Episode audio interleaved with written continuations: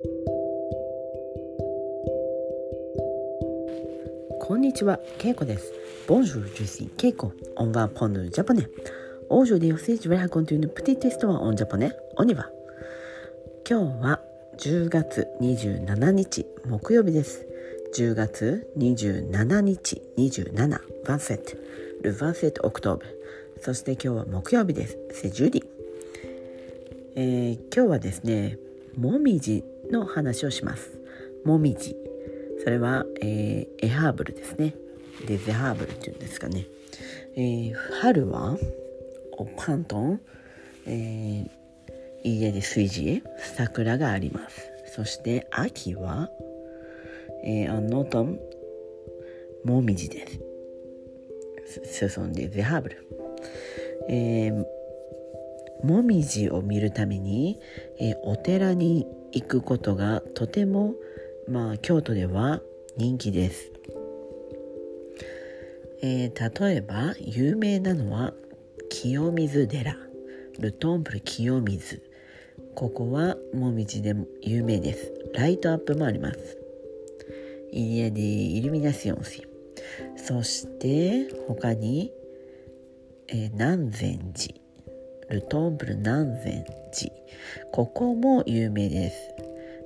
これは岡崎のエリアの近く、まあ、東山とも言ったりしますが、えー、そこももみじが有名です。私が好きなのは新如堂新如堂これもお寺です。そして、えー、あとは、えー、シュマンド・フィロソフ。哲学の道。哲学の道。ここは桜の木があります。もみじというよりは桜の木がたくさんあって、えー、色が変わるので、えー、とても綺麗です。他にも東福寺。これは京都駅より南にある駅です。ここも、えー、もみじが人気です。たくさんの観光客が行きます。なのでうん混んでいるところが嫌いな人はちょっとおすすめできません。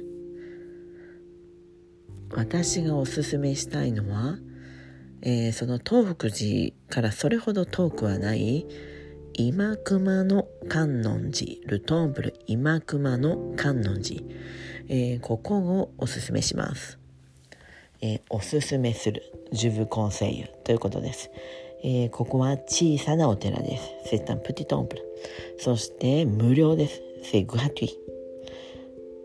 えー、そこはもみじがたくさんあって下からそして上からいろんな角度でもみじを見ることができます。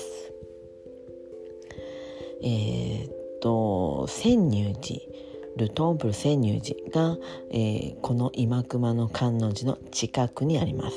アコテドゥ潜入寺。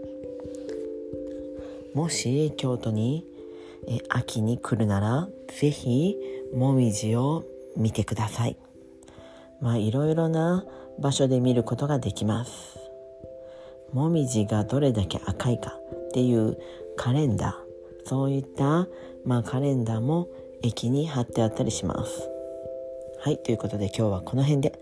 メッシ僕オーバー。さよなら。